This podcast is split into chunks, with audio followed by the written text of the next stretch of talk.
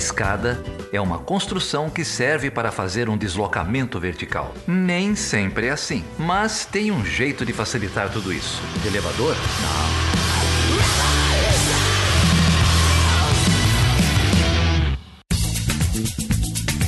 Seja bem-vindo e seja bem-vinda a mais uma edição do Chutando Escada. O meu nome é Felipe Mendonça. E eu sou a Carol Pavese. Ah, não, pa, é Pavese não. Pavese não vem com essa. É. Como que é mesmo? É.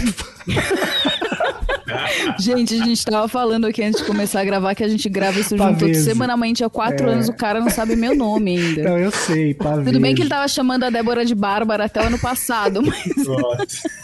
É, a galera, a gente grava muito tempo junto, mas o pessoal não sabe que a gente nunca se viu pessoalmente, né, Carol? E é sempre é uma, é uma amizade virtual, assim. Até porque provavelmente eu ia te ver, você não, né? A não ser que você olhasse para baixo. Tem uma leve diferença de estatura. Exato. Mas a gente tá aqui, Carol, não é para fazer piada um do outro. Não. Embora a gente goste muito, né? A, a, os âncoras mais divertidos do Chutano estão aqui hoje. Os mais legais, né? A gente tá aqui com dois outros colegas muito legais que tem uma pesquisa bastante importante, a gente já vai falar sobre ela. Começar aqui apresentando pelo Guilherme Zibel de Oliveira, ele é professor visitante do curso de Relações Internacionais da Universidade Federal do Rio Grande, e ele também é professor colaborador do Programa de Pós-Graduação Estudos Estratégicos Internacionais da Universidade Federal do Rio Grande do Sul. Guilherme, obrigado, cara, por topar estar aqui com a gente. Pô, imagina, Felipe, é um grande prazer poder estar aqui com vocês, reencontrar a Carol, uma grande amiga. É uma satisfação poder participar do programa. A satisfação é toda nossa e não é só o Guilherme que está aqui hoje, Carol. A gente também tem o Anselmo Otávio, que é professor de Relações Internacionais da Universidade do Vale do Rio dos Sinos, a Unicinos. Ele também é pesquisador do Núcleo de Estudos do BRICS, da Federal do Rio Grande do Sul, e também é pesquisador do Centro Brasileiro de Estudos Africanos, o SEBRAF, África da Universidade Federal do Rio Grande do Sul. Valeu, Anselmo. Obrigado por conversar com a gente aqui também. Eu que agradeço, Felipe. Eu agradeço, Carolina, pelo convite. Será um prazer poder falar com vocês um pouco sobre a África. É, o prazer também é todo nosso. Eu já vou começar então aqui fazendo uma primeira, é, uma primeira pergunta que tem a ver um pouco, nem tanto com a pesquisa, mas com a trajetória de vocês, né? O Anselmo tem uma dissertação sobre o apartheid, tem uma tese também sobre o Atlântico Sul para o Brasil e África do Sul. Então a África está na sua agenda já tem bastante tempo, né? E também o Guilherme também tem uma tese sobre é, o caso da África nessa discussão sobre a securitização, o terrorismo terrorismo é, e uma dissertação sobre a política externa da Nigéria. E a pergunta é assim: vocês estudam a África desde o mestrado e como que é estudar a África em geral, assim, numa, na área de relações internacionais, já que o continente ele é, ele é negligenciado do ponto de vista das, contribui das contribuições do mainstream, né? O mainstream ele oculta o continente africano, oculta também o continente latino-americano. É, essa, essa é uma outra discussão. E mas mesmo assim, vocês foram resistentes né? E, e permanecem estudando o tema, mesmo a, o mainstream apontando em outras direções. Como, como que foi isso, assim, para você, é, Guilherme? Como que a África apareceu na sua trajetória? Então, Felipe, é, faz muito tempo mesmo que eu estudo a África, né? O continente surgiu como objeto de estudo para mim quando eu ainda estava na graduação a época eu me juntei à pesquisa de um, de um dos professores do curso. Na época ele estava pesquisando a África, então eu pude né, também fazer parte desse estudo. E era um tema que já me interessava, mas com um conhecimento muito superficial. A partir daí que eu pude ir aprofundando, e aí, né, desde então, não parei de estudar o continente. Eu, enquanto estava na graduação também, eu optei por fazer uma, um intercâmbio, né, tinha oportunidade, naquela época a universidade pública ainda estava melhor das pernas do que hoje, então pude aproveitar uh, essa oportunidade, fui para a França estudar numa universidade que tinha uma base bem forte de estudos africanos na, no curso de História, no caso sempre foi muito difícil nesse sentido estudar o continente africano pelo, justamente pelo que estava falando, né? A, a, disciplina de relações internacionais ela olha pouco para o continente africano e quando olha é como um, no máximo como um objeto uh, quase que relevante que está ali uh, como um exemplo de algo que não deu certo assim por diante. E mesmo a nossa academia aqui no Brasil, por mais que ela tenha uma história de olhar para o continente, ela também né, tem uma série de lacunas. O principal, o primeiro desafio muito grande que eu enfrentei nesse processo foi já no meu trabalho de conclusão de curso de graduação, que optei por estudar Nigéria, e aí descobri que basicamente não tinha absolutamente nada em português publicado sobre história, né, história da política externa da Nigéria.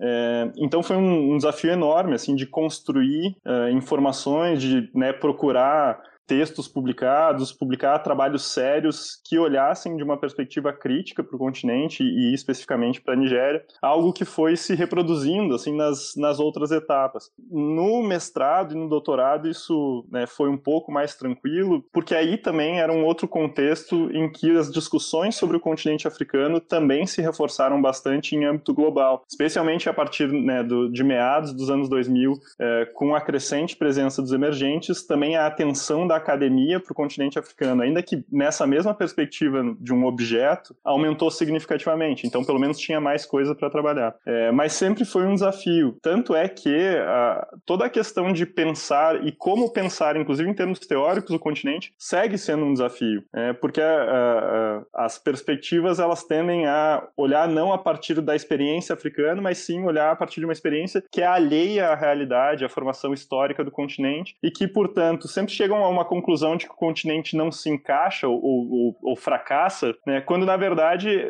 o, objeto que está sendo estudado é completamente diferente, tem uma história, uma formação distinta. Então, né, uma, uma resposta um pouco é, tergiversante, mas sempre foi um, um, desafio e é um desafio, mas isso também é algo que faz uma riqueza né, do, do estudo de África. E, e para você, Anselmo, como foi? Então, eu, eu costumo dividir uh, assim, o meu interesse pela África em, em, duas grandes, grandes partes, e no meio delas, na verdade, quem faz a divisão é a URGS. Né? Eu fiz a minha graduação na Unesp, de, de Marília, e, e, na Unesp eu já tinha um interesse em trabalhar com a África, só que se enquadra muito no que o Guilherme falou, né? Às vezes você tem uma dificuldade em acesso a materiais ou mesmo a uma orientação. Mas aí também não é uma crítica, na verdade, a gente não pode esquecer que o campo de relações internacionais do Brasil é recente, então, envolve também que, que nem tudo a gente vai conseguir pesquisar, porque também falta, às vezes, pesquisadores específicos na área. E aí, quando eu venho para. É, eu não consigo dar continuidade na minha pesquisa, era sobre a África do Sul também. Eu acabei trabalhando com política externa dos Estados Unidos, ou seja, nada a ver né, no, no meu TCC mas depois desse ponto ele acaba é, voltando mais atualmente, mas depois eu explico. Né?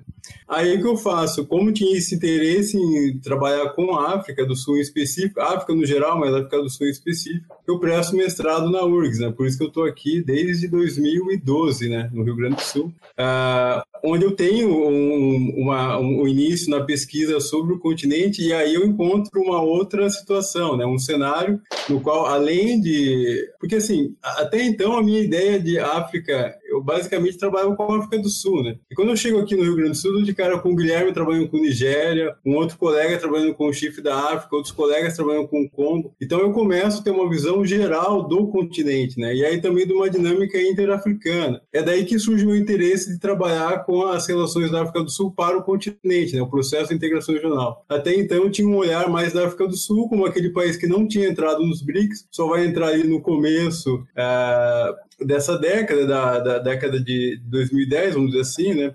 Então, a, a partir daí eu comecei a me aprofundar muito mais em temas relacionados à África do Sul, mas também a África do Sul no continente. Também, o que o Guilherme comentou é fato, a dificuldade de encontrar materiais, isso daqui principalmente para quem está no início de pesquisa sobre o continente e que às vezes não tem um bom domínio da língua, vai ter uma dificuldade, porque basicamente os materiais estão em inglês, né? Ah, hoje se encontra até alguns materiais traduzidos, isso é bom, mas no geral era em inglês, né? Posteriormente, é, no doutorado, eu passo a querer compreender o Atlântico Sul como um espaço de influência brasileira e sul-africana, e aqui eu tenho uma surpresa, né? Por isso que a minha tese ela acaba pegando um período é, de tempo muito longo, ela vai de 1415 a 2015, né? Foge, de certo modo, aos padrões, mas era entender o porquê o Atlântico Sul para a, África do Sul não foi tão relevante, não é tão relevante quanto para o Brasil, né? Que aí eu vou retornar à ideia da, da construção do Estado sul-africano, ou seja, desde o período da colonização, a interação dela para o Índico, olhar sempre para o Índico, né? E a título de curiosidade, quando você vai procurar materiais, fica muito claro, você encontra assim, vários, vários artigos trabalhando na África do Sul para o Índico, você vai encontrar um ou dois artigos trabalhando na África do Sul para o Atlântico Sul. Né? E ainda quando você encontra esses artigos, eles vão dizer, não, mas aí o Atlântico Sul é a questão da Nigéria, a Nigéria tem que se preocupar, é Angola que tem que se preocupar, é como se a África do Sul também não, não fosse bioceânica. E aí, nesse sentido que eu passei a trabalhar também com um tema chamado Renascimento Africano. Inicialmente eu tive conhecimento do Renascimento Africano como uma política externa da África do Sul, mas depois compreendendo como um movimento de transformação do continente. Então, a, África basicamente ela se divide em duas partes: na graduação, que não houve continuidade, e do mestrado até os dias atuais. Eu queria complementar uma coisa que o Anselmo mencionou e que eu acho que, que é válido. Né? A gente é, é, eu e o Anselmo, que já trabalhamos há bastante tempo, né? faz quase 10 anos que a gente tem trocado ideia e desenvolvido né, discussões em conjunto. Nós somos frutos né, de uma geração que foi formada na URGS e que, uh, com colegas que hoje estão né, em várias universidades no Brasil, mas vários uh, fora do Brasil, inclusive, e que se formou muito preocupado em olhar para o continente africano uh, dentro de uma lógica das relações internacionais mais tradicional, né, pensando na questão da formação dos estados, nas disputas de poder, na questão econômica, é, nessas dinâmicas que, uh, enfim, há, outros vários centros que também pesquisam África no Brasil e que também pesquisam África uh, a partir das relações internacionais, mas uh, essa, esse enfoque de uma perspectiva mais tradicional, digamos assim, das relações internacionais, é muito caro para a nossa geração, né, que foi formada em grande medida, seja na graduação de Relações Internacionais da URGS, mas sobretudo no programa de estudos estratégicos internacionais, do qual tanto eu quanto o Anselmo somos Muito interessante a trajetória. Eu vou recomendar, inclusive, as teses e as dissertações. É, vamos deixar os links aí na descrição do, do episódio para quem quiser dar uma olhada, enfim, aprofundar na trajetória do, do Guilherme e do Anselmo. Eu acho que vale, vale muito a pena.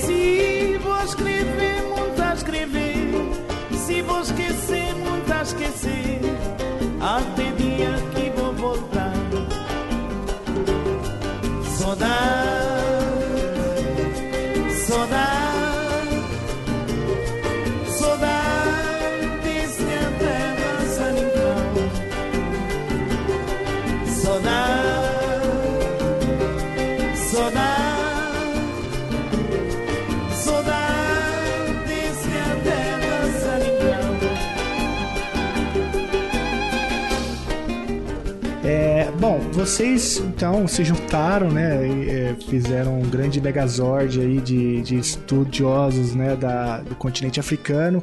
E eu brinco porque eu estou fazendo referência a um texto que vocês publicaram recentemente, né, na contexto internacional, é, que tem por título Africa Strategies of Development and International Insertion. O inglês é ótimo, vocês já repararam, né? E a gente também vai deixar o link aí na, na descrição. Mas nesse texto vocês abordam, então, é, essa agenda 2063 é, para o continente e fazem um sobrevoo aí em diversas questões, é, inclusive uma, uma organização temporal, né, do, do, do, do tema do desenvolvimento e da integração no continente africano nas últimas décadas. Mas antes da gente entrar, então, na discussão é, que o artigo se propõe, já no título vocês já trazem essa, essa discussão sobre a, a estratégias de desenvolvimento, e que, aliás, esse é uma, um conceito muito caro para o continente latino-americano. Né? A, a, discussão sobre o desenvolvimento, se subdesenvolvimento é ausência de desenvolvimento, se há uma fórmula mágica, se existem, se existem etapas né, que precisam ser cumpridas para que uma determinada região se desenvolva. E aliado a essa discussão, é, também tem outra que também tá, perpassa todo o artigo que é a discussão da inserção, que é um outro conceito que para a gente aqui na, na, América Latina é um conceito muito utilizado, né? Da inserção internacional e do desenvolvimento. Essas duas chaves, elas estão já no título do texto e vão balizando todo o argumento. Então, é, se o que eu estou falando tem algum sentido, eu ia pedir para vocês talvez fazer um sobrevoo para a gente sobre como que é, vocês identificam na pesquisa que fizeram esses dois conceitos e, e como que, enfim, se reage a essas fórmulas enlatadas, né, que geralmente vêm das grandes potências ocidentais quando lidam com conceitos como esse, né, desenvolvimento e inserção. É bem interessante a tua pergunta, Felipe. E qual é a, grande questão para a gente aqui, pensando nessa discussão sobre desenvolvimento e inserção internacional? O que a gente consegue perceber em linhas gerais sobre esses dois elementos é que eles sempre tiveram associados no pensamento do continente africano sobre a sua realidade. Ou seja, a discussão sobre garantir o desenvolvimento, seja ele entendido como for, ela sempre é associada à possibilidade de uma inserção diferenciada dentro de um sistema internacional estabelecido a grande questão né, sobre o desenvolvimento, sobretudo, ela passa por, um, por, uma questão histórica também. Dado o processo de formação dos Estados africanos, a partir de um processo de colonização que basicamente representou a incorporação desses Estados ao sistema capitalista, ou desses territórios e populações, à lógica de funcionamento do sistema capitalista, o que a gente vê em termos históricos é, durante um, um longo período, uma, um entendimento de desenvolvimento, do significado do que é desenvolvimento para o continente muito semelhante, uh, para não dizer igual, a, uh, ao entendimento que era proposto pelas potências ocidentais. Toda a ideia de modernização, de etapismo, né, de, a ideia de que os africanos só ainda não teriam chegado lá na, na ponta do desenvolvimento, mas que em algum momento chegariam adotando medidas adequadas. É, essas ideias elas vão ter bastante força durante um período, mas já nos anos 60 elas vão perdendo espaço. E cada vez mais vai ganhando força uma ideia muito mais associada à própria noção de desenvolvimento discutida na América Latina, aqui como fruto lá da CEPAL, das discussões do Raul Prebisch, da ideia de que se tratava de uma questão estrutural mais ampla e que, portanto, era preciso aos países do continente africano também né, eh, mudar sua posição a partir, sobretudo, do elemento da industrialização. Junto com isso, a gente tem um outro processo que vai acontecendo, que é o seguinte: quando o continente, os países do continente começam a ficar independentes, a sua grande maioria em 1960, e aí a partir de então, a gente vai ter um, um, né, um, grande esforço de cada um deles e a gente tem a formação no âmbito da ONU da Comissão Econômica para o continente africano. Só que em 1963 a gente tem a formação da Organização da Unidade Africana, que é a organização regional que se forma, entre outras coisas, para pensar o desenvolvimento do continente, mas tinha também um importante eh, aspecto político de organização dos países né, em, em termos de questões conjuntas, assim por diante. Dada a limitação de recursos da Organização da Unidade Africana e dada a abundância de recursos da ONU, inclusive em termos de capacitação de recursos humanos, em um primeiro momento, a, as questões ligadas ligadas ao desenvolvimento econômico do continente africano vão ficar muito mais centradas no âmbito da uh, agência da ONU e não tanto no âmbito da Organização da Unidade Africana a gente vai ver essa dinâmica durar ao longo de toda a década de 60. Né? Ao longo do, dos anos 60, isso vai mudando e o continente africano vai cada vez mais fazendo um esforço para tomar para si as rédeas das propostas de desenvolvimento para o continente. Entre outras coisas, que vai se consolidando também uma percepção que vai ficar muito mais clara nos anos 70 de que a adoção de uma estratégia de desenvolvimento, fosse ela aquela pensada pelas potências ocidentais de modernização, fosse aquela da América Latina, pensando na questão estrutural do sistema internacional e na necessidade de desenvolvimento industrial como estratégia para romper essa barreira, vai ficando claro que nenhuma das duas era exatamente adequada para a realidade do continente africano. A formação muito específica daquelas nações, daquelas estruturas políticas e econômicas, demandava a concepção de uma estratégia própria de desenvolvimento econômico, justamente, de novo, para garantir uma inserção internacional que fosse distinta daquela que estava posta, né, que era a periferia da, periferia da periferia do sistema internacional, voltada a fornecer é, é, é, insumos e, e, as commodities mais baratas possível. Então, o que a gente vê, portanto, e especialmente nesse primeiro momento, é uma transição né, de, um, de uma fase, digamos, de absorção de estratégias externas até se consolidar consolidar uh, um processo de percepção de que era necessário desenvolver estratégias internas, mas isso vai se dar, vai se consolidar num momento de transição também do sistema internacional, ali a década de 70, e é aí que a gente também vê uma série de, de limitações. Quando vocês estavam falando inicialmente, apresentando a, a relação de vocês com estudos sobre a África, eu fiquei, né, vocês pontuaram, então a gente começou um com Nigéria, outro com a África do Sul, é, deve ser muito problemático falar em África, comunidade, né? A gente consegue, mesmo trabalhando com Europa, já é um continente tão diverso, mas geograficamente pequeno, compacto, com uma história relativamente conhecida, então é um pouco mais fácil de se trabalhar com a Europa, embora seja absolutamente heterogêneo. Da mesma forma, quando a gente fala América Latina e coloca tudo dentro do mesmo rótulo, né? Já, a gente já vê essa dificuldade. Quando a gente fala com a África, é, é muito mais complexo se falar de África, né? E acho que a injustiça começa justamente colocando tudo atrás desse termo, a África, e se rotulando todos os países com o mesmo preconceito, né? Literalmente preconceito em todos os sentidos dessa palavra, mas é um continente com uma dimensão geográfica enorme, com 54 países, né, em uma diversidade étnica, histórica, de recursos e em níveis de economia também, de desenvolvimento econômico também muito díspares para a gente colocar tudo dentro de uma caixa.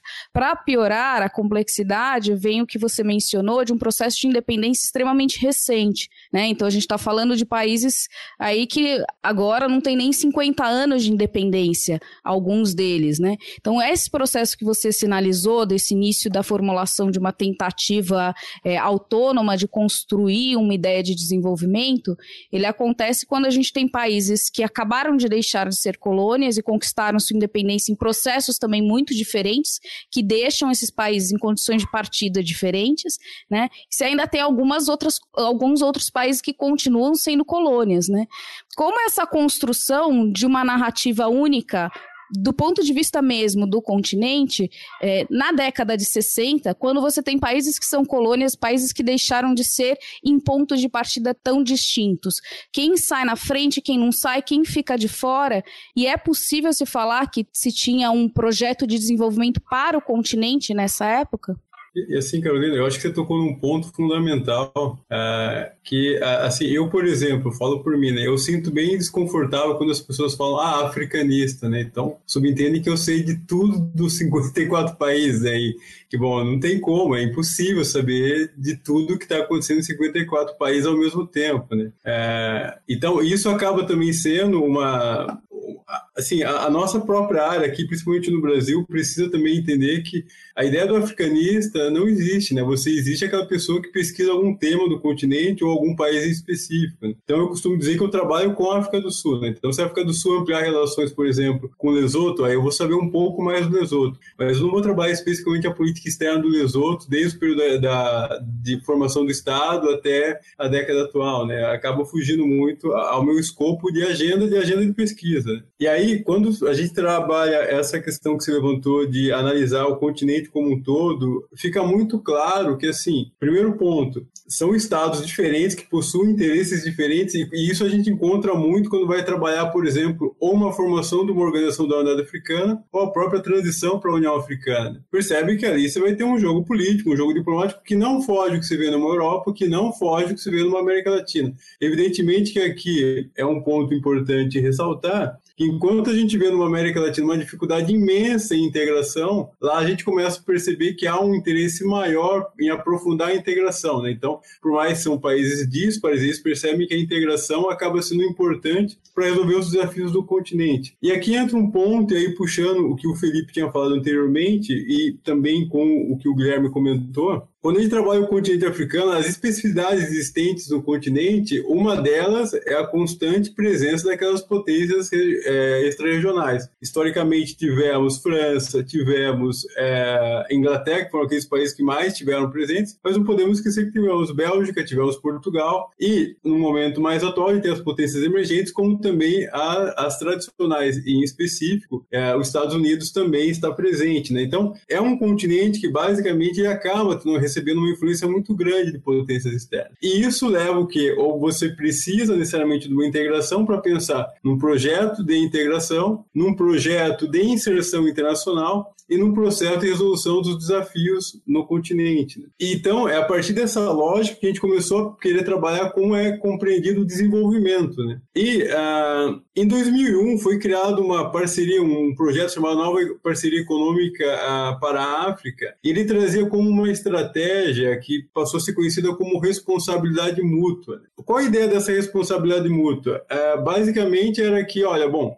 grande parte dos desafios existentes no continente, eles são resultados daquela exploração de vida do imperialismo. Logo, aquelas potências imperialistas elas têm um dever de auxiliar no desenvolvimento. Por outro lado, os países africanos também eles precisam que se adequar ao mundo pós-Guerra Fria. Então, toda aquela agenda neoliberal, toda aquela agenda daqueles temas que passaram a ganhar relevância em relações internacionais. Então, meio ambiente, gênero, é, direitos humanos, assim vai. Só que tem um porém, né? Essa estratégia que ela foi criada, a ideia de uma nova parceria, ela precisa que o outro compreenda que ele é parceiro, né? Porque senão o que a gente tem é um, uma narrativa e essa narrativa, ela de certo modo é, é, sedutora porque ela demonstra a ideia de você estar aberto para um multilateralismo, uma participação na globalização, a busca de um novo papel. Agora, quando a gente começa a analisar os anos, os anos 10 e os anos 20 desse século, a gente começa a perceber que basicamente é, quem mais teve atuante foi as emergentes. E as emergentes não trabalharam no imperialismo na África. Né? Então, ou seja, aquele discurso de que as potências tradicionais estariam, é, deveriam participar, o que a gente vê, principalmente também a partir da crise de 2008, uma diminuição. Então, a, a, partir daí que a gente buscou fortalecer a, a compreensão das estratégias africanas. E aí foi numa conversa, bom, como vocês sabem, eu trabalho com o Guilherme já há quase 10 anos, foi com uma conversa com o Guilherme que ele comentou e falou, olha, eu acho que a estratégia ela não funciona.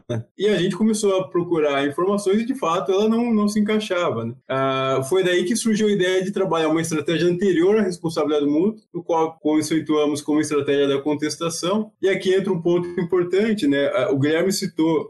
a teoria da dependência, a teoria da dependência ela acaba se virando um símbolo do próprio terceiro mundo. O terceiro mundo encontra nela ali ah, uma forma de buscar não apenas um desenvolvimento, mas também reagir a um sistema internacional que naquele período, evidentemente, era dividido por União Soviética e Estados Unidos, ou seja, pelo bloco capitalista e bloco é, comunista, né? Ah, que era a ideia de você buscar ou, ou tentar uma maior é, autonomia, uma maior independência desse cenário. E aqui entra um elemento importante, a ideia de uma independência autêntica. A independência autêntica que a gente trabalha do sul, na, nessa perspectiva do sul global não é apenas uma independência política, é uma independência econômica também. E a independência econômica ela passa necessariamente pelo desenvolvimento. Por isso que o desenvolvimento para o sul global, naquele período a gente pode trabalhar com o terceiro mundo e para a África também, é, ele não é apenas uma questão de você resolver ou garantir melhores condições para a população, mas essencialmente você garantir uma independência autêntica, né? você conseguir ter essa independência autêntica. Por isso que a gente trabalhou com a ideia de contestação. Só que essa contestação, ela ganha espaço, ela ganha corpo, só que chega na década de 80 ela se enfraquece. Se enfraquece por causa do neoliberalismo. Toda aquela agenda neoliberal de diminuir o papel do Estado também trazia, por exemplo, é, dentro do que a gente conhece como relatório Berg, que equivaleria mais ou menos o consenso de Washington, a ideia de que o continente ele precisaria, por exemplo, esquecer a ideia de uma integração regional, porque a própria integração regional estaria no, contra a ideia de uma avanço da globalização. O que a gente tem vai ser uma década de 80 e 90 assustadora no continente africano e, ao mesmo tempo, aquela estratégia da contestação, ela cai por terra, né? Chega essa estratégia da responsabilidade mútua, no qual o continente ele buscou novamente discutir a questão do desenvolvimento, discutir a forma de uma nova inserção internacional, e aí passou a ganhar relevância. Só que, como eu falei para vocês anteriormente, ela começa a apresentar algumas falhas, principalmente porque há uma maior presença das potências emergentes, que trazem uma outra possibilidade de desenvolvimento. O desenvolvimento, por exemplo, trabalhando com a ideia de uma horizontalidade na cooperação e trabalhando também com a ideia de não não é, imposição de condicionalidades políticas, né, que acaba sendo muito importante para o continente africano. É, retomando um pouquinho só o que a, a Carol é, mencionou, comentou antes, né? Que é algo que eu acho que é interessante de, de ressaltar, o Anselmo já falou um pouco. De fato, né, o continente africano é muito diverso, é, é muito, muito grande e muito diverso. Se a gente pensar no nosso país, Brasil, é, a gente tem 200 e tantos milhões de habitantes, é, a diferença que existe dentro do país em termos culturais, em termos de, de dinâmicas sociais, em termos econômicos, ela é enorme. É, e entre as várias, né, a, a, os vários grupos também.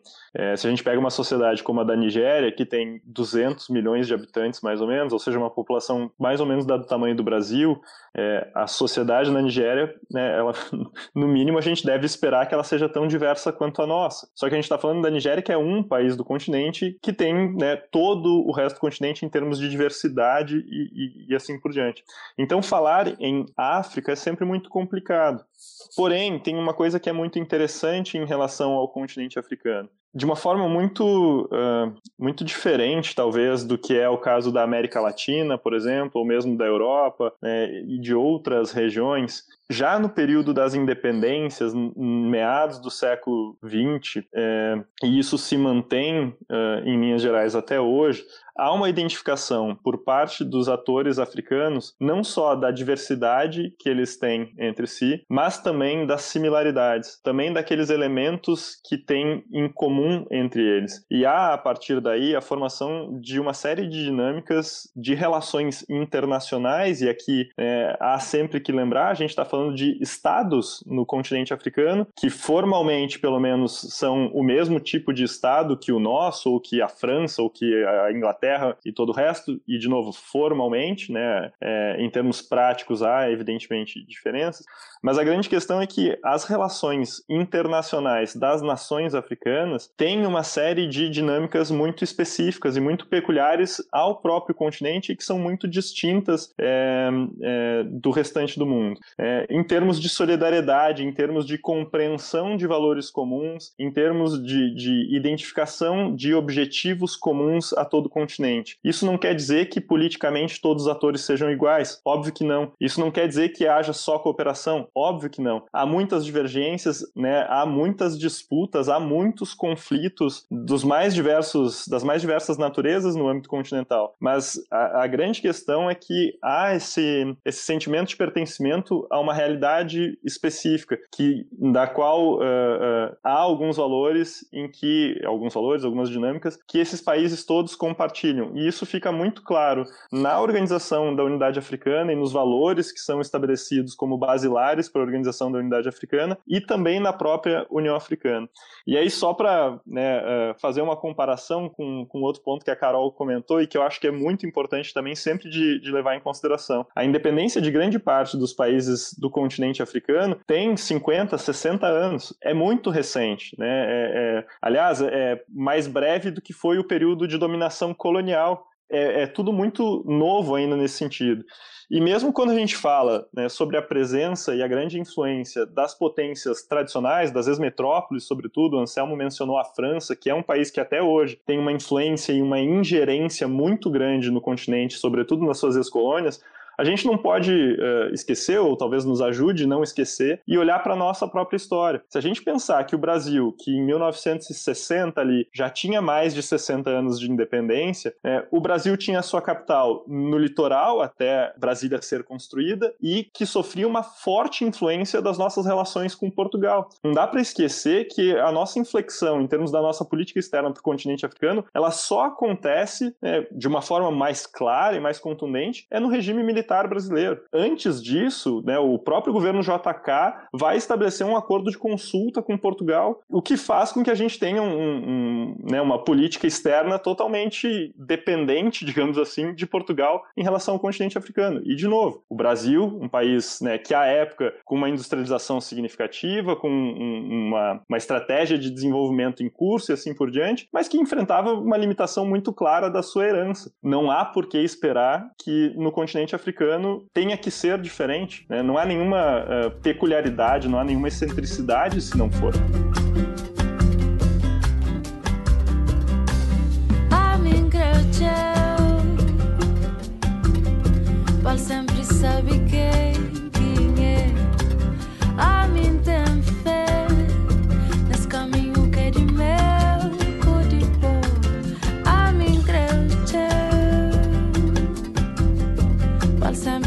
Sabe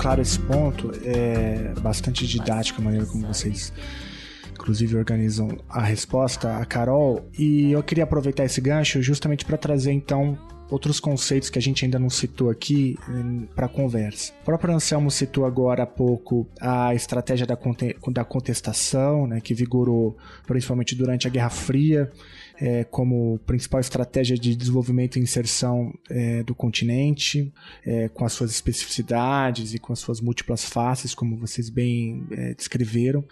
E depois é, mencionou a, uma outra estratégia que ela, como o artigo deixa bem claro, ela não é uma ruptura completa, né? ela carrega muitas semelhanças com a estratégia da contestação, mas é o que vocês nomearam como estratégia da responsabilidade mútua, que coincide temporalmente com o período neoliberal, com as reformas neoliberais, né? com o pós-Guerra Fria é, e com tudo que isso significa, né? uma agenda é, de securitização de, de, de, temas, uma agenda né, de liberalismo econômico, o consenso de Washington, né, a gente poderia colocar assim em termos mais gerais. É, e esses du essas duas estratégias, elas são é, balizadas ou municiadas por outros dois grandes conceitos que, que aparecem no trabalho de vocês, que eu gostaria de aproveitar a oportunidade né, e perguntar. São dois conceitos. O primeiro é o conceito de pan-africanismo e o segundo conceito já apareceu na fala do Anselmo, se não me engano, que é o conceito de renascença africana. No próprio artigo, vocês mencionam que essas duas é, inspirações, né, ou esses dois conceitos, que são metaconceitos, né, são ideias mais gerais, que aí talvez passe uma boa parte do continente, né? É, que ligue de maneira mais clara o, o, continente de maneira um pouco mais orgânica, pelo que eu entendi. São dois conceitos que então balizam todo o debate, inclusive a caracterização que vocês fazem quando dividem lá entre a estratégia da contestação e da responsabilidade mútua. O que, é o panafricanismo e, e por que, que ele é importante para entender essas duas estratégias e o que, que é o, a renascença africana e por que, que ele é importante para entender também essas duas estratégias de inserção e desenvolvimento no continente. A ideia de panafricanismo, né, o panafricanismo é um movimento intelectual de início que vai se estruturar uh, fora do continente africano. É, é, um conjunto de ideias que se estrutura especialmente na diáspora, uh, inicialmente, pensando numa discussão sobre uh, combate à desigualdade racial e que vai, evidentemente, tocar também no continente africano. Mas surge no final do século XIX, com, né, com mais estruturado, início do século XX, período no qual o continente africano ainda era objeto de dominação né, imperialista europeia. É, então a gente vai ver essa, né, esse conjunto de ideias. O, o Immanuel Wallerstein, ele inclusive tem uma discussão bem interessante em que ele vai fazer uma, uma temporalidade do pensamento panafricanista e vai dividir ele em três momentos. Então seria um primeiro momento esse de, de, uma, né, de, um, de um movimento intelectual de luta por igualdade racial que tem seu peso maior fora do continente africano, mas que também vai contar com atores, com indivíduos do continente na, na, no seu apoio. E aí ele vai aos poucos transitando e as, as conferências pan-africanas que são organizadas né, no final, no início do século XX, vão ter um papel muito importante nesse sentido. Especialmente a quinta conferência que vai acontecer em Manchester em 1945, que vai pela primeira vez contar com mais participantes do continente africano do que com uh, do que de fora do continente africano. E esse é um momento de transição ali uh, que marca essa transição para uma segunda fase do panafricanismo enquanto conjunto de ideias, que vai ser o momento em que o panafricanismo vai servir de elemento de agregação, não mais tanto, ele não deixa, ele não perde esse caráter, mas não tanto mais de luta pela, uh, contra a desigualdade racial, mas sim de elemento de construção dos movimentos nacionalistas no continente africano. É, a ideia de recuperação das origens uh, do continente africano vai ser fundamental para que os vários atores do continente, os vários atores políticos, tivessem um elemento ideal em comum uh, em torno do qual se reunir. E vai ser muito importante, de novo, para a formação dos vários movimentos nacionalistas que se reforçam justamente no pós-45, que também é o pós-Segunda Guerra Mundial, né, especialmente diante da importância, da participação e da importância dos atores africanos na luta uh, das potências contra a, a, a, a Alemanha nazista. É, e o panafricanismo, portanto, vai ter é, essa, esse papel muito importante. O que, que acontece? Atingidas as independências do, dos países africanos, o panafricanismo também vai passar por uma transformação.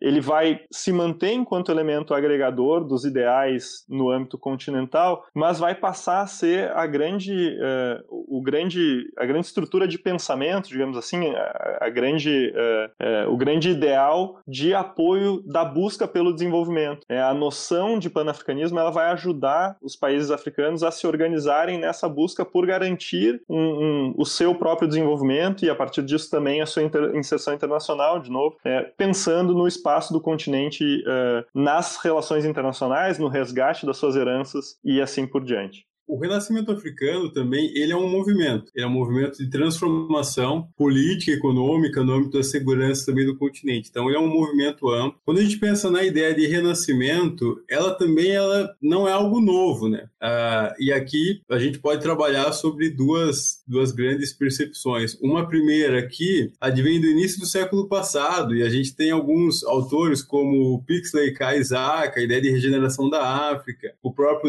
Ezekiel e também a ideia ideia de uma África renascente. O que eles traziam em comum era basicamente a ideia de você resgatar a importância do continente para a história, né? a importância do continente para a humanidade. Né? Então você também buscava romper, principalmente com uma característica que era marcante no imperialismo, a gente não pode esquecer do, desde a da Conferência de Berlim, aquela ideia de que o Ocidente se torna um exemplo e o que não é ocidental é atrasado e é visto como, ah, de certo modo, ah, errado. Né? Então vamos dizer assim. Então eles traziam traziam essa proposta de você regenerar no sentido de resgatar a importância do continente. Evidentemente que isso vai dividir muito e, na verdade, eles também são incluídos dentro de uma lógica pan-africanista, porque o próprio pan-africanismo ele vai trabalhar a ideia de você é, resgatar um passado africano anterior ao imperialismo, no intuito de demonstrar o quão importante é o continente, o quão importante o continente foi marcante para a história da humanidade. Quando a gente chega aqui num outro momento, que é o momento mais atual, alguns dos principais nomes que trabalham a ideia de renascimento com o movimento de transformação do continente é, foi o presidente da África do Sul, Thabo Mbeki, né, que é aquele que sucede o Nelson Mandela. O Thabo Mbeki ele já vinha defendendo a ideia de um renascimento africano antes mesmo de assumir a presidência da África do Sul. Foi aí que, por exemplo, eu falei para vocês, eu tive contato a partir de uma política externa da África do Sul. Né?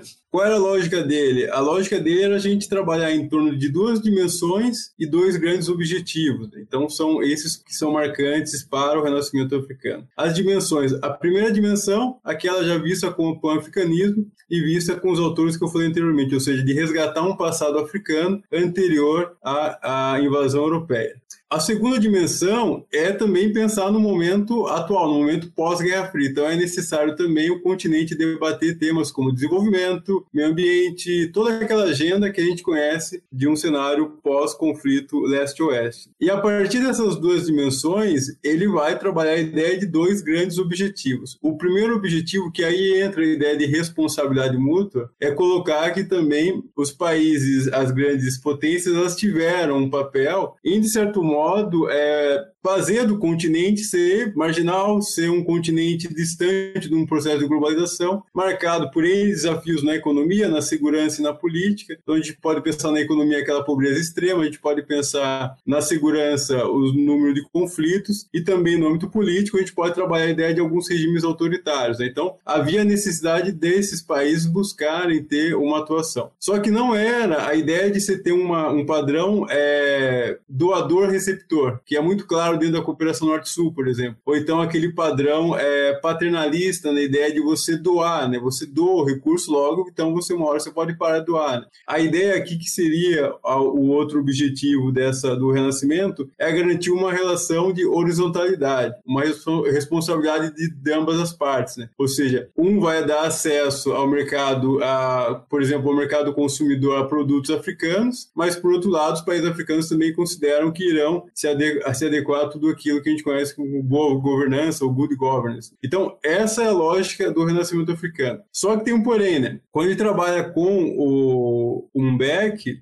o renascimento ele continua, ele não fica apenas com ele. O renascimento se torna de fato um movimento que leva a grandes transformações, até porque outras lideranças também percebem a importância de você é, tornar o continente cada vez mais integrado e ao mesmo tempo buscar a partir disso resolver os desafios africanos. É aí que acho que em alguns momentos vocês já ouviram falar em soluções africanas para os desafios africanos. Gira em torno dessa, dessa relação que os países vão buscar, a partir da integração regional, é, resolver os desafios do continente. E aqui é um elemento muito importante, né? É a partir dessa percepção que eles resgatam um conceito que era muito importante no pan-africanismo, que na verdade é símbolo do pan-africanismo, que é a ideia de uma solidariedade africana, e essa solidariedade ela foi importante principalmente nos processos de independência, e agora ela volta com uma solidariedade para aumentar a integração, né? Ou seja, temos desafios no continente e a solidariedade se torna fundamental para a gente conseguir romper com eles. Então, o renascimento africano ele acaba trazendo essas características. Eu costumo dizer que ele vai englobar alguns elementos do pan-africanismo. Ele não nega o pan-africanismo, mas ele busca expandir algumas coisas do pan-africanismo.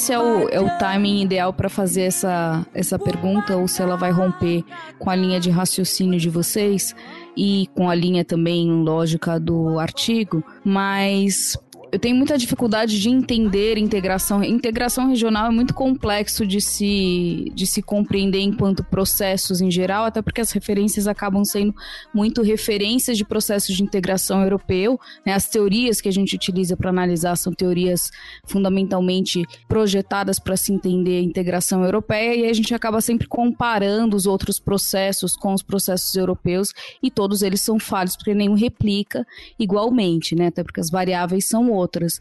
Mas para entender o processo de integração na, no continente africano e essa ideia de solidariedade, de panafricanismo, é, há necessidade de se definir essa identidade, então, esses interesses, essas normas, esses princípios que vão reger essa cooperação, né? E aí volto para o meu ponto anterior sobre essa heterogeneidade do continente em termos de governos, de políticas, é, de relações com essas agendas, inclusive que o Anselmo estava colocando, né? Direitos humanos, por exemplo, vai variar extremamente é, de um lugar para outro. Agenda de segurança também, né? você falou da Nigéria, o Boko Haram, então alguns lugares vão ter várias vão lidar com essas agendas regionais de seguranças diferentes, de problemas de seguranças diferentes. Né? A economia absolutamente, na maioria dos países, centrada em um ou outro commodity, fundamentalmente, né? então uma pouca diversificação da economia. Mas eu lembro que eu trabalhava um texto do Jeffrey Hebst é, na sala, né? que era um texto básico sobre cooperação no livro do Archaia, e ele falava sobre cooperação na África. E, e ele apontava as características e definia essa integração como uma integração, por exemplo, onde não há cláusula democrática, que a gente vê aqui no Mercosul e vê na União Europeia. Você não pode colocar uma cláusula na qual o país, para ser membro da União Africana, precisa ser uma democracia, senão você já exclui metade dos países, ou um terço dos países, de fazer parte do bloco. Né? E tem um princípio de não intervenção muito forte também, porque a, a não intervenção significa assegurar uma soberania que foi que é muito recente. É, então, a, eles, assim, pelo menos o texto apontava isso, que é muito delicado você criar políticas regionais que vão tentar, inclusive, harmonizar essas diversidades sem que isso interfira na autonomia e na soberania nacional, né? É, então, eu queria que vocês é, talvez me ajudassem a entender um pouco mais como a gente pode categorizar essa integração diante dessa lógica de pan-africanismo, como a gente cria é, esses processos, que força motriz vai gerar isso na prática, com essas limitações que se tem. Né? E aí também é, se vocês puderem elaborar como isso se desenvolve nos vários processos, né? Porque no artigo vocês vão citar a União Africana, a Organização dos Estados Africanos, que foi criada lá na década de 60, mas aí a gente está falando de organizações com cunho mais político e de uma agenda de segurança, e aí a gente vai ter é, mais de nove organizações regionais para comércio, né? Então, assim, tem uma pluralidade, o, o famoso overlapping de integrações, que no final, será que dá certo tanta multiplicidade? Necessidade de, de processos de integração. Então, não sei se é, esse é o momento, mas quando vocês estavam falando dessa característica e tentativa de união, eu fiquei me perguntando é, qual é a base para isso e como isso na prática pode se traduzir, né, num projeto concreto e que dê resultado, para além do discurso.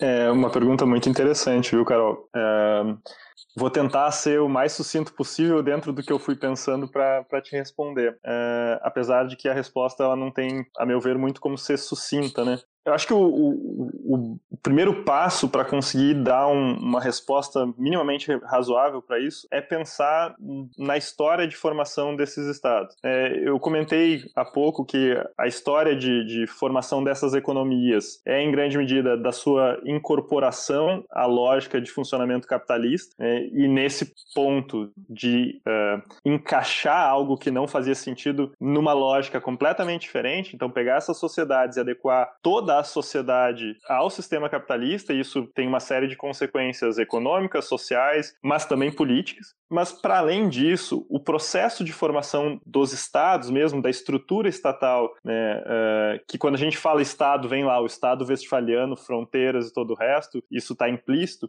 O processo da formação dessas unidades no continente africano é muito específico. É, o Jeffrey Herbst comentou ele tem um livro muito interessante que ele discute justamente a questão das fronteiras no continente. E o que ele é, mostra de uma forma muito didática, é muito, muito, muito rica, assim, é como os estados africanos, eles já existiam, ou já existiam estados no continente africano antes da presença dos europeus. A grande questão é que a base de poder, diferente da base de poder do estado westfaliano, que é o controle dos territórios, a base de poder no continente africano, ela estava vinculada ao controle de populações, porque o recurso escasso não era o território como era na Europa. O recurso escasso eram as populações. O continente africano, né, a despeito do senso comum de que ele é ultrapovoado, ele tem uma densidade populacional bastante baixa. Não tem muita gente no continente. Tem regiões com concentrações muito grandes, mas no geral o continente tem uma população pequena.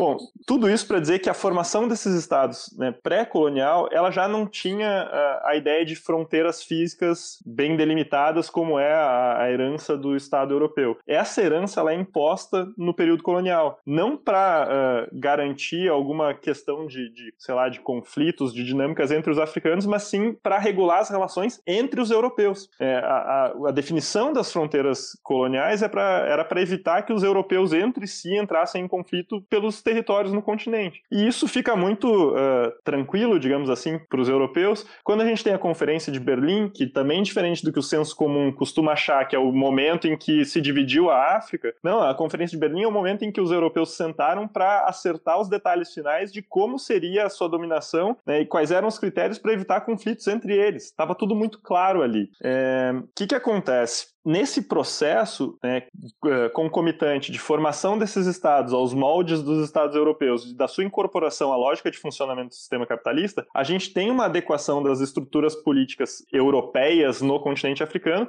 à própria lógica europeia. Então tem uma reprodução mal feita, evidente, do Estado europeu, mal feita no sentido de parcial, porque o objetivo do, do, da estrutura estatal no continente africano, enquanto da ocupação europeia, não era a construção de, uma, uh, de um regulador da sociedade né, para conseguir mediar as disputas, os diferentes interesses e coordenar a relação entre os indivíduos, como, é o, como era o Estado, por exemplo, no âmbito europeu. Era garantir uma estrutura de poder para explorar aquele território, aquela população e ponto. Portanto, a própria ideia de democracia de, e de interação dentro da democracia, de contestação legítima, ela não existia. Durante o período colonial, qualquer contestação, fosse ela ela né, razoável ou não, ela era respondida com a força. Essa é a estrutura política que se forma. Não se forma um, uma estrutura estatal, né, das burocracias estatais, das estruturas políticas voltada à democracia nos moldes ocidentais, né, voltada aos vários valores ocidentais. Portanto, esses países, quando se tornam independentes, herdam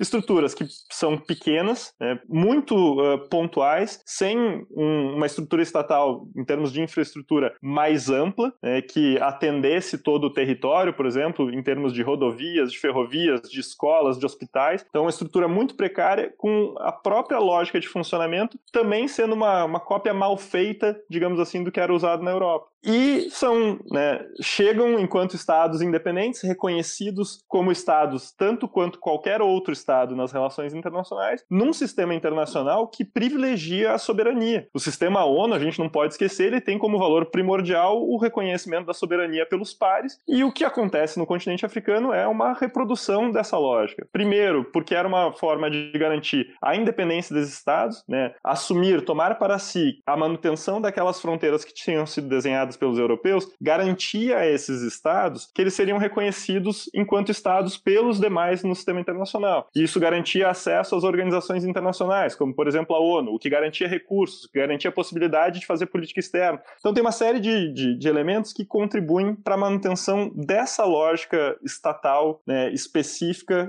que é uma reprodução do, do da lógica é, do sistema internacional.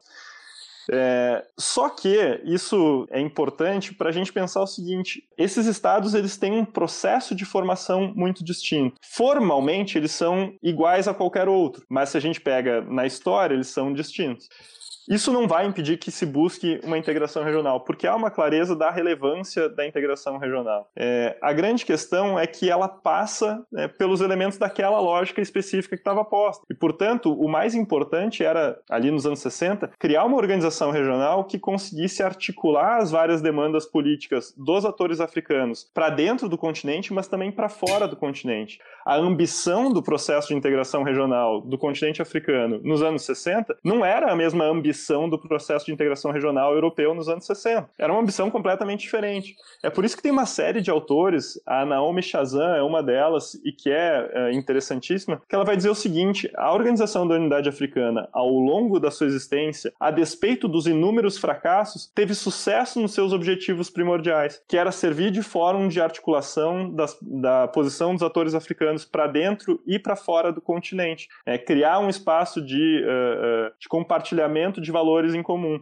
Entre outras coisas, ao longo do século XX, o combate ao regime do apartheid era muito claro como um elemento fundamental do processo de integração. É, a articulação entre os atores africanos, de novo, não para uma integra integração aos moldes europeus, mas sim para acabar com o regime segregacionista na África Austral. Então, a grande questão do, do pensar a integração no continente africano, ela pressupõe pensar quais eram os elementos centrais para os atores do continente africano, que certamente são muito distintos dos que eram os elementos centrais no processo de integração europeu e assim por diante. É, nesse sentido, né, a, as teorias de integração regional mais tradicionais, elas são pensadas em alguma medida para explicar o processo de integração europeu, né, para tentar dar um verniz teórico para um processo que se consolida até antes da, da, da teoria se consolidar e, portanto, não se encaixa exatamente numa dinâmica distinta. E isso é uma das coisas que é muito interessante sobre o continente africano, porque a realidade do continente africano, ela consegue, uh, mesmo que a gente use os mesmos elementos, e, de novo, estou usando aqui a ideia de Estado, ainda que formalmente só, né, num, num,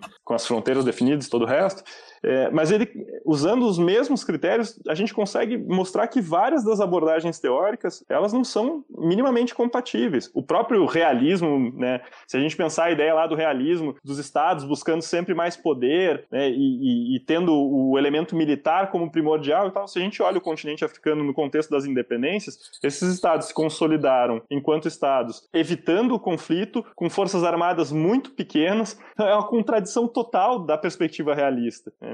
E esse é um dos exemplos. A questão da integração regional é outra, mas passa justamente por entender quais são as ambições dentro daquela, daquela realidade específica. Quando a gente vai trabalhar com integração no continente africano, a gente precisa também compreender como eles compreendem a, a integração, né? Por que eu digo isso? Porque é, quando a gente pega o processo de criação da OUA, Organização da Unidade Africana, havia um debate entre dois grupos, o grupo de Casablanca e de Monrovia, o de Casablanca em específico, que trazia a ideia de você defender um Estado único, fazer o continente inteiro um Estado único. Eu sei que parece que soa meio estranho de falar, nossa, mas como fazer um continente inteiro? Mas eles partem do meio de uma análise histórica dizendo, essa divisão foi uma divisão artificial, não foi uma divisão nossa. Então, o que a gente está fazendo aqui é simplesmente rompendo com, essa, com esse modelo de Estado que, que nos dividiu ao invés de manter uma integração. E é muito curioso que, evidentemente, que uh, o outro grupo de Monrovia ele ganha esse debate, mas os dois compreendem que a integração é fundamental e por isso que surge a OA e a OA ela vai trazer uh, como uma das principais características, como o Guilherme lembrou, o combate ao apartheid. Né? Inclusive, quando é criado a União Africana, quando é a transição da UA para a União Africana, o discurso que se defendia assim, não é que a UA ela falhou, ela alcançou seu objetivo. Seu objetivo era romper com aquela, com o imperialismo naqueles modos que se via anteriormente que existia na África. E o apartheid era o último símbolo desse imperialismo. Então, ela alcançou. Evidentemente que tem um caráter diplomático que você vai esconder que ela também falhou. Ela teve várias falhas no âmbito da segurança e da economia, por exemplo. Mas aí quando você reconstrói, quando você passa esse processo de transição, novamente esse debate volta vamos transformar num Estado ou manter com os Estados com sua soberania. É mantido, mas cada vez mais a gente encontra esses processos que é, começa com a União Africana, começa com a NEPAD e cada vez mais surgem iniciativas pensando no continente como um todo. Inclusive, que é o, o foco do nosso artigo, que é a Agenda 2063, o 2063 também não é um número é, ao acaso, né? Ele remete a 1963. Então eles trabalham como se fosse um processo contínuo contínuo. Houve uma diminuição ali na década de 80, mas o processo de integração ele começou em 63, ou seja, então vão ser 100 anos de integração. Então 100 anos você projetando a ideia de cada vez mais tornar o continente integrado. E aí quando gente trabalha a ideia de solidariedade, eu também trabalhando como o Guilherme falou com teoria, se a gente pensar no realismo, solidariedade não existe também, se a gente trabalha com uma interdependência complexa ali do que o reino do Nai, também solidariedade não entra, né? Por quê? Porque solidariedade é a ideia de uma harmonia e não necessariamente necessariamente harmônico. O continente também tem suas divergências, mas eles são solidários no sentido de, ó, a gente tem desafios comuns e não vai ser um resolvendo que os outros. É, é mais ou menos o que o Mandela falava, né? Não dá para você ser uma ilha de riqueza diante de um oceano de pobreza, não, não adianta. Então você precisa também resolver os desafios como um todo. Né? E por isso que a gente tem uma continuidade no Renascimento. Né? O Renascimento é um movimento de transformação e ele continua. O que muda são os meios para alcançar a finalidade. Pô, vou aproveitar só para que o Anselmo mencionou uma coisa que eu acho super relevante. É, o Anselmo também já deve ter ouvido isso trabalhando com África e dando aula e palestras sobre África é muito comum quando, quando a gente fala sobre os processos de, de independência, o pessoal né, fala, ah, pois é, as fronteiras a, a, africanas são artificiais e tal, é, como se alguma fronteira não fosse artificial e não tivesse sido decidida politicamente, tá? Mas o que é interessante é que a decisão por manter aquelas fronteiras, ela, ela passa pela percepção de que era mais útil, né, dentro daquele contexto, mas é, isso se reflete também nessa discussão que o Anselmo mencionou sobre a possibilidade e a defesa de alguns atores africanos, como o Nkrumah, por exemplo, de criação dos Estados Unidos da África que é, é, passa pela ideia de que sim, estas fronteiras não foram feitas pelos africanos e não representam as dinâmicas dos africanos. Porém, pela percepção muito clara de que o período anterior não pressupunha fronteiras físicas e que, portanto, né, um retorno para um passado pré-colonial com fronteiras físicas não fazia sentido. E as relações internacionais, naquele contexto, pressupunham as fronteiras delimitadas para poder garantir a inserção internacional, um espaço nessas relações internacionais.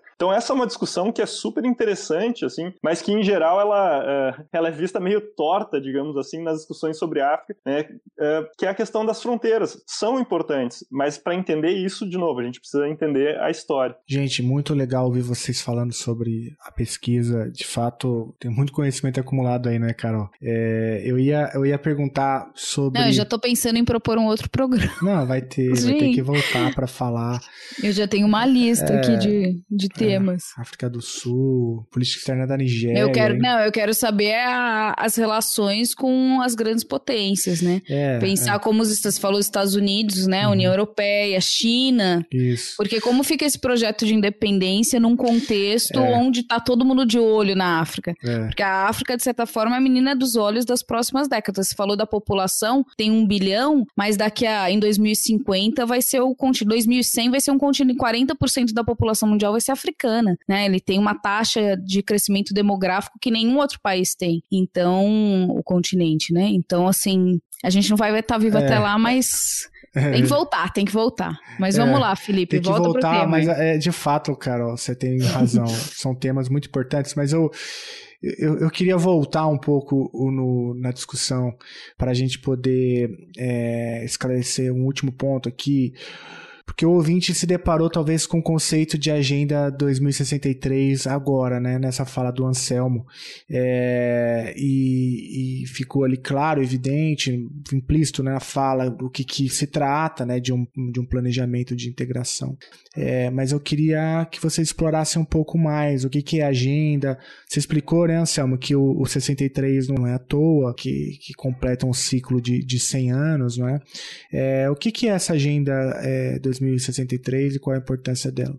Bom, quando a gente trabalha a ideia de agenda, é, ela também é fruto de um processo, né? Novamente, trabalhando a NEPAD, que é aquela nova parceria econômica, a União Africana, e ao longo desse período vai surgindo outras iniciativas, como, por exemplo, o PIDA. O PIDA é um projeto voltado a desenvolvimento de infraestrutura no continente. Então, além da PIDA, a gente vai ter a chegada, sim, daí da Agenda 2063. A agenda em si, ela traz 15 desejos africanos. E dentro desses 15, a gente vai ter diversos objetivos. Objetivos que a gente pode trabalhar de, de curto prazo, de médio prazo e de longo prazo. Longo prazo, evidentemente, encerra em 2063. Curto prazo, a gente vai trabalhar um período ali de, de, de 10 a 15 anos, de médio prazo, de 20 a 25, né? E eu só vou citar alguns pontos aqui que a gente acaba demonstrando porque essa agenda primeira ela está relacionada muito a, ao que vem acontecendo no mundo, a um debate amplo, mas também numa perspectiva africana. Então, por exemplo, é, é colocada a ideia de você é, conseguir é, silenciar as armas do continente. Quando a gente pensa em silenciar as armas, a gente pensa que ah, não, então, então não terão armas. Não, não necessariamente. Né? A ideia de você silenciar, você conseguir pelo menos garantir um cenário de estabilidade. E aí você vai ter que manter essa estabilidade. Um outro ponto importante e que envolve, por exemplo, direitos humanos. Novamente, não é que o continente ele não trate com direitos humanos. Na verdade, ele trata a partir também de um tempo, a partir de um, de um, de um, de um período no qual vai ser tratado. Então, por exemplo, é colocado dois pontos fundamentais, que é romper com a... que é amplamente é, exposto pela mídia, que é a você retirar clitóris das mulheres, né? Então, basicamente, isso entra também como uma forma de você banir e, ao mesmo tempo, banir violências de caráter de gênero. Então, você coloca isso aí na agenda. Inclusive, coloca que até, se não me engano, 2030, 2035, você espera que todos os estados adotem políticas de é, equidade em cargos públicos. Né? Então, você conseguir colocar 50% para homens, 50% para mulheres dentro do, do, do, setor público. Tá melhor daqui, hein? É, então, então, e é esse o ponto, Carol, que eu acho que a gente tem que trabalhar. É, quando a gente analisa a integração regional latino-americana, vamos pensar na América do Sul, então, nem vamos pensar latino-americana, vamos pensar só América do Sul. A gente vê uma dificuldade imensa em conseguir ter interação. Eu acredito que vocês estão acompanhando, a Unasul está em como induzido. A, quando a gente analisa o Mercosul, o Mercosul virou um, um, um lugar onde basicamente um critica o outro, né? então também não avança. E quando a gente percebe no continente africano, então você vai vai trabalhando com esses pontos. Além disso, a gente vai ter também a ideia de até 2045 você ter é, um avanço na agricultura, então resgatar a ideia de uma soberania alimentar, que isso aí também foi perdido no processo ali do imperialismo, depois dando continuidade ali no período de pós-independência, é, quando foi colocada aquela dinâmica de você exportar, e é muito curioso, é de certo modo paradoxal, você exporta alimentos e sua população acaba ficando sem acesso a alimentos, né? Então, é, essas dinâmicas externas, elas acabam influenciando muito, é uma forma de você contestar isso daí e desenvolver essa soberania. Por outro lado, também a gente vai ter uh, um outro elemento que é importante, que é você garantir, por exemplo, maior articulação no combate a pandemias. E isso se torna muito relevante quando a gente analisa os dias atuais. Né? Eu acredito que vocês estão acompanhando sobre as, a pandemia, a gente, na verdade, vive o efeito dessa pandemia. Né? E quando você analisa no continente africano, é constante você ver essas lideranças lideranças criticarem o modo como vem sendo desenvolvido e como vem sendo principalmente a, a dificuldade de você ter acesso às vacinas. Né? Só um dado, um dado uh, de certo modo alarmante, né? mas que saiu dentro de, uma, de um think tank uh, de estudos africanos, uh, que basicamente esse ano, se der tudo certo, em torno de 10,9 bilhões de doses serão produzidas. É um número altíssimo, você conseguiria basicamente vacinar toda a população. O problema é que desses 10 10,9, 9,9 já foram comprados pelos, pelos países ricos. Então o restante vai ser dividido para os outros países do mundo, né? E a gente sabe que mesmo pensando em um sul global, você vai ter discrepâncias. Não tem como comparar uma economia brasileira, por exemplo, com uma economia do Zimbábue ou uma economia do Lesoto, né? Ah, então, automaticamente, isso se torna um motivo de estarem, e é um motivo legítimo de estarem criticando e defendendo mudanças no sentido de ter acesso a, a vacinas. Então, a Agenda 2063, ela busca, de certo modo, fechar todo esse processo de integração, né? E aí resolver todos os desafios. Inclusive, no final dela, a expectativa é de você ter um aumento substancial no comércio, né? Por exemplo, no comércio interafricano. Atualmente, o comércio interafricano é o último, comparado, se você comparar com a União Europeia, em torno de 50%, 55%, é um comércio muito elevadíssimo. Você vai ter depois a América do Norte, e aí você vai ter, se não me engano, a América Latina e vem o continente africano. Eles esperam chegar até entre 45% a 50% no comércio interafricano. Então, quando a gente olha a Agenda 2063, um do, uma das iniciativas que está atrelada a ela é a criação daquela área de livre comércio, porque também você já busca, a partir disso daí, criar meios para fortalecer o comércio interafricano.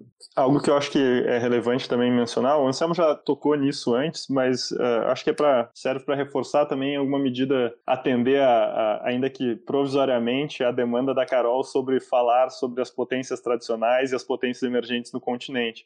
É, a grande questão da, da Agenda 2063 é que ela é, em grande medida, uma resposta do próprio continente africano às dinâmicas da primeira década do século XXI. O Anselmo tinha comentado antes, né, o processo de, de estruturação do pensamento do renascimento africano vai se refletir em questões práticas em âmbito continental. A criação da NEPAD em termos econômicos, mas a própria transformação da Organização da Unidade Africana em União Africana, vão, vão os dois, esses dois elementos vão ser exemplos dessa, dessa transformação e de uma busca do continente africano por responder às demandas do mundo ocidental, em alguma medida se adequando a elas, mas também né, demandando a, a, ideia de uma responsabilidade mútua, né, com uma expectativa de que ao se adequar receberia atenção ou, ou né, uma maior presença, inclusive uma maior participação é, das potências ocidentais de forma a garantir maior inserção, maior desenvolvimento. A grande questão é que o que a gente vê na primeira década dos anos 2000 é uma crescente presença das potências emergentes, e a China né, se destaca, mas a gente pode lembrar dos longínquos anos 2000 em que o Brasil também era um ator relevante em termos da sua projeção uh, e das suas relações com o continente africano,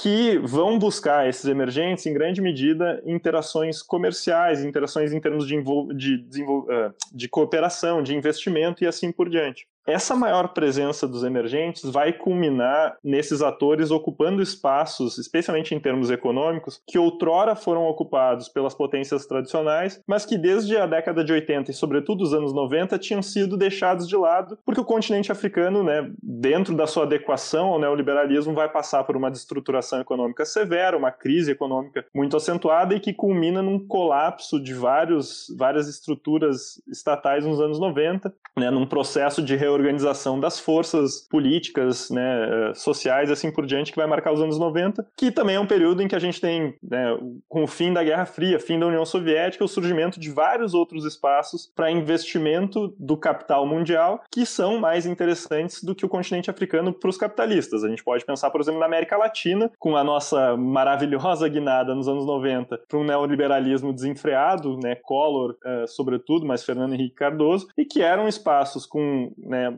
infraestruturas mais, mais adequadas, é, maior espaço para replicar o capital e espaços extremamente abertos a receber esses capitais, o que culminou de novo num, num esvaziamento, digamos assim, da atenção do continente africano é, e que foi ocupada em grande medida pelos emergentes já nos anos 90, mas sobretudo nos anos 2000.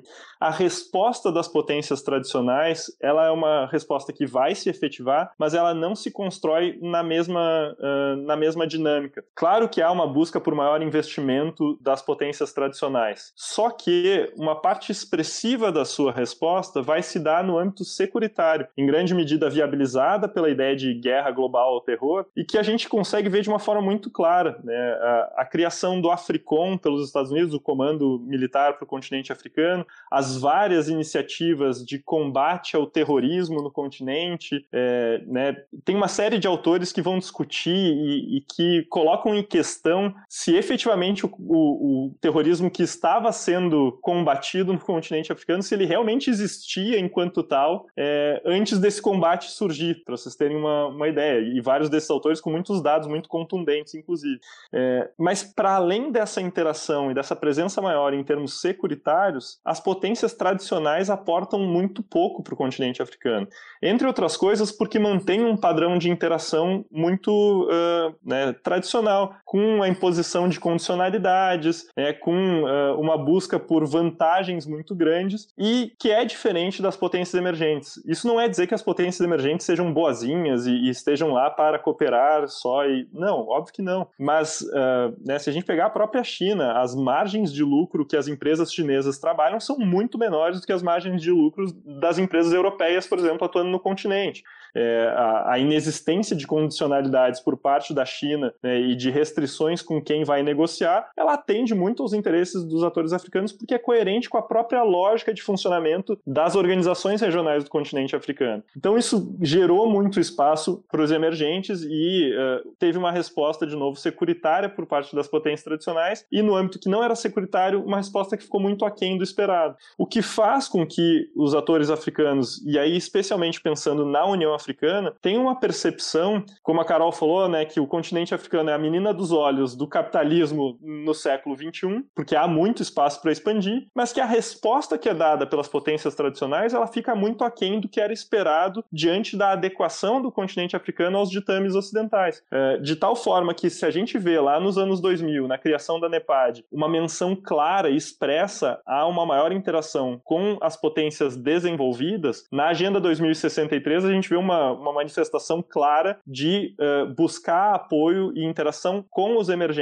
Não há nenhuma menção na Agenda 2063 às potências tradicionais. Isso é, é, é algo que é muito relevante e que é um dos pontos que nos levou a, a né, desenvolver essa pesquisa para também conseguir mostrar algo que, para a gente, eu tenho certeza que o, que o Anselmo vai concordar comigo, é muito caro em relação ao continente africano. O continente africano é dinâmico, não se trata de um espaço estático e de atores que, que não são atores, são né, objetos que são jogados de um lado para o outro. Muito pelo contrário, o continente africano é, tem um espaço de agência muito importante, busca responder aos desafios que lhe são impostos e busca se adaptar às transformações das próprias relações internacionais. É, tem esse elemento de dinâmica muito importante importante, muito presente. Quando a gente trabalha principalmente, a, por exemplo, a presença dos Estados Unidos na África, ele faz uma divisão, e é uma divisão por parte da política externa norte-americana, que não necessariamente se enquadra na lógica que a, o continente africano deseja. Por exemplo, é muito comum você, na lógica norte-americana, se dividir o norte da África como parte do Oriente Médio. Então, a dinâmica do norte da África, para eles, se enquadra no Oriente Médio. A gente sabe que, analisando a política externa dos Estados Unidos, tem um uma, um caráter de, de estar presente no Oriente Médio. Então, automaticamente, ele vai estar presente no Egito, ele vai querer estar presente na Líbia. Então, aquela parte entra muito mais numa dinâmica que se torna interessante para os Estados Unidos. Quando trabalha a África subsaariana, ah, o caráter é reativo. Né? Então, quando começa a acontecer alguma coisa, é que os Estados Unidos tomam algum tipo de iniciativa. E uma outra, uma outra característica também é quando ela eleva o continente como importante, mas essa importância importância atrelada a uma transformação sistêmica. Então, por exemplo, ocorre a guerra contra o terror, aí você passa a pensar no continente, aquela divisão Estado bandido, Estado falido, tudo aquilo que a gente conhece por política norte-americana, e aí você passa, então, a combater um terrorismo que, assim, é, se você analisar o continente como um todo, tinha outras demandas e essas demandas não são atendidas. A título de curiosidade, quando trabalha, por exemplo, o governo Trump, ele mantém o investimento em segurança, porém ele diminui, por exemplo, o investimento em cooperação na área da saúde e, e em programas de economia, ou seja, você acaba dificultando é, como você pode criar uma, uma, uma visão positiva se na hora que você precisa daquele recurso para combater epidemia, a gente hoje fala muito da Covid, mas a gente não pode esquecer de uma epidemia de AIDS, uma epidemia de ebola, que você precisa de recurso. Se você não tem esse recurso, porque ele foi diminuído, porque basicamente foi concentrado numa agenda de segurança. Uma agenda de segurança que, novamente, é uma agenda que se encaixa na lógica norte-americana e não necessariamente numa lógica é, dos países africanos. É a partir daí que a gente vai ter a Agenda 2063 e também o mais atual, a Declaração de Marrakech. Eu juro que eu tinha sugerido isso ser para um próximo episódio. Vocês é, ouviram. É, Na minha defesa tá gravado. Mas vocês deram um spoiler do que será um próximo episódio. Então, super obrigado.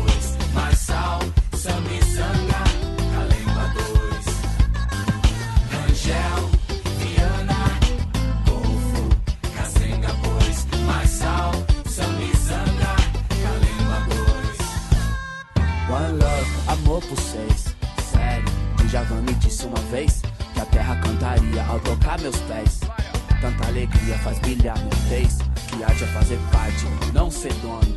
Nobreza mora em nós, não num trono. Logo somos reis e rainhas, somos mesmo entre leis mesquinhas. Vamos, gente, só é feliz quem realmente sabe que a África não é um país. Esquece o que o livro diz, ele mente. Ligue a pele preta a um riso contente. Eu respeito sua fé, sua cruz. Mas temos 256 odus, todos feitos de sombra e luz bela, sensíveis como a luz das velas. Entendeu?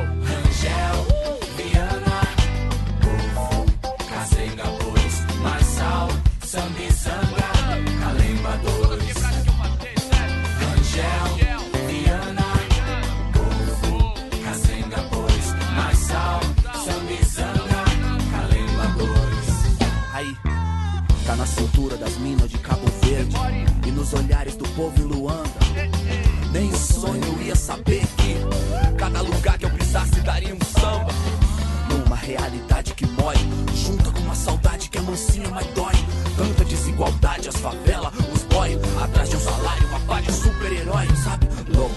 gente, eu queria agradecer também uh, o tempo de vocês, parabenizar pela pesquisa e colocar aqui o Chutando na Escada à disposição de vocês, caso vocês queiram vir falar sobre outros temas, divulgar outros trabalhos, né? Muito bom, né, Carol, ver é, pesquisadores tão comprometidos é, e com tanta robustez, né? Trabalhando um tema é, importante para a gente pensar aqui também no Brasil, porque como ficou claro na conversa, tem muitas semelhanças também. Pensar a África, é, de um certo modo, também é pensar a América Latina. Né? E parabéns, Guilherme, valeu, Anselmo, muito bom e vida longa a pesquisa de vocês. Eu também adorei, super obrigada. Esse já virou um daqueles episódios que vai para os planos de ensino, com certeza. Então, muito obrigada pelo tempo e já fica o convite para voltarem. Eu queria agradecer, Felipe, Carolina, pelo convite. É, foi um prazer imenso poder falar um pouco mais sobre a pesquisa, sobre o continente africano. Novamente, é algo que eu e o Guilherme a gente tra trabalha faz um bom tempo, então é sempre bom encontrar espaços para poder difundir um pouco mais, né? Quem sabe a gente criar novas pessoas que se interessem pelas relações que envolvem o continente africano. É, bom, eu faço minhas as palavras do Anselmo, né? Eu queria agradecer Carolina e Felipe pelo espaço. Foi uma honra ser convidado para poder participar do Chutando a Escada. É, e tenho certeza que também falo pelo Anselmo, a gente está à disposição, eu pelo menos estou, imagino que ele também, para quando vocês quiserem, né? Sempre uma satisfação poder discutir, conversar sobre o continente africano, que é, é tão pouco estudado ainda, aqui no Brasil, sobretudo, e que merece tão mais atenção do que a gente costuma dar. Então, muito obrigado mesmo pelo espaço. Alegria é toda nossa. Procurem aí saber mais sobre a pesquisa do Guilherme, do Anselmo. A gente vai deixar os links todos na descrição. Também o Sebrafrica, né? A gente também vai deixar aí é, todos os contatos dos professores para vocês entrarem em contato. Sempre aparece algum, algum e-mail, alguma coisa assim, olha, tô, tô pensando em fazer uma monografia sobre tal tema, o que, você indica? Ou, ou eu ouvi o episódio do professor tal, queria o contato dele. Espero que isso aconteça com vocês também. Gente, obrigado, mas antes de terminar, eu queria é, desejar um feliz aniversário para nossa âncora, a Carol Pavese, né? Que agora eu já decorei a pavê de pavê, né? Nunca mais esqueci, né? Ixi, tá... agora tem que completar a frase, né? Sacanagem, tava melhor o Pavese. tá gravando aqui no aniversário, praticamente, Carol. Que alegria poder dividir esse espaço com você também. Parabéns, vida longa é, de preferência com o Brasil sem Bolsonaro em breve. Tomara, espero viver para isso. Esse é o teu presente, né, Carol? Eu ficaria muito feliz se esse fosse teu presente de aniversário. Isso. Nossa, seria uma. Eu não precisava mais comemorar até os meus 100 anos. Se me quiserem mandar cabeça numa caixa de correio, também pode ficar à vontade. É, que mora. Aproveitar de dar um, um, beijo e um abraço, viu, Carol? Queria Obrigada. poder te dar um abraço presencialmente, né? Mas Obrigada. feliz aniversário. Espero que em breve a gente possa se encontrar, conversar ao vivo e Aí não mais imediato. Né? Paga o vinho. Ó, tá no ar aqui. Tá no ar registrado pra posteridade. Anselmo, se quiser oferecer vinho também pode, fica bom. pode ser, pode ser um vinho. Acho que vinho sempre pode, bom, né? Vinho é sempre bom. Fechou. Ótimo. Então vou pedir pro editor subir o parabéns versão show da Xuxa. Cara, olha, agora vem confissão. Quando eu era pequeno, eu acordava no dia do meu aniversário ficava esperando parabéns da Xuxa. Ah, não, tem que tocar, tem que tocar. Senão eu, se não, se não tocar, eu me despeço Quem desse não? projeto. Quem não? É, eu me despeço e nunca mais piso aqui. Geraldo já ia mandar cortar isso da edição. É... Não, vai tentar que beijo, Geraldo. Bom, gente, então, obrigada novamente, né? A gente encerra por aqui e eu vou lá esperar mais uma hora para poder comemorar. Mas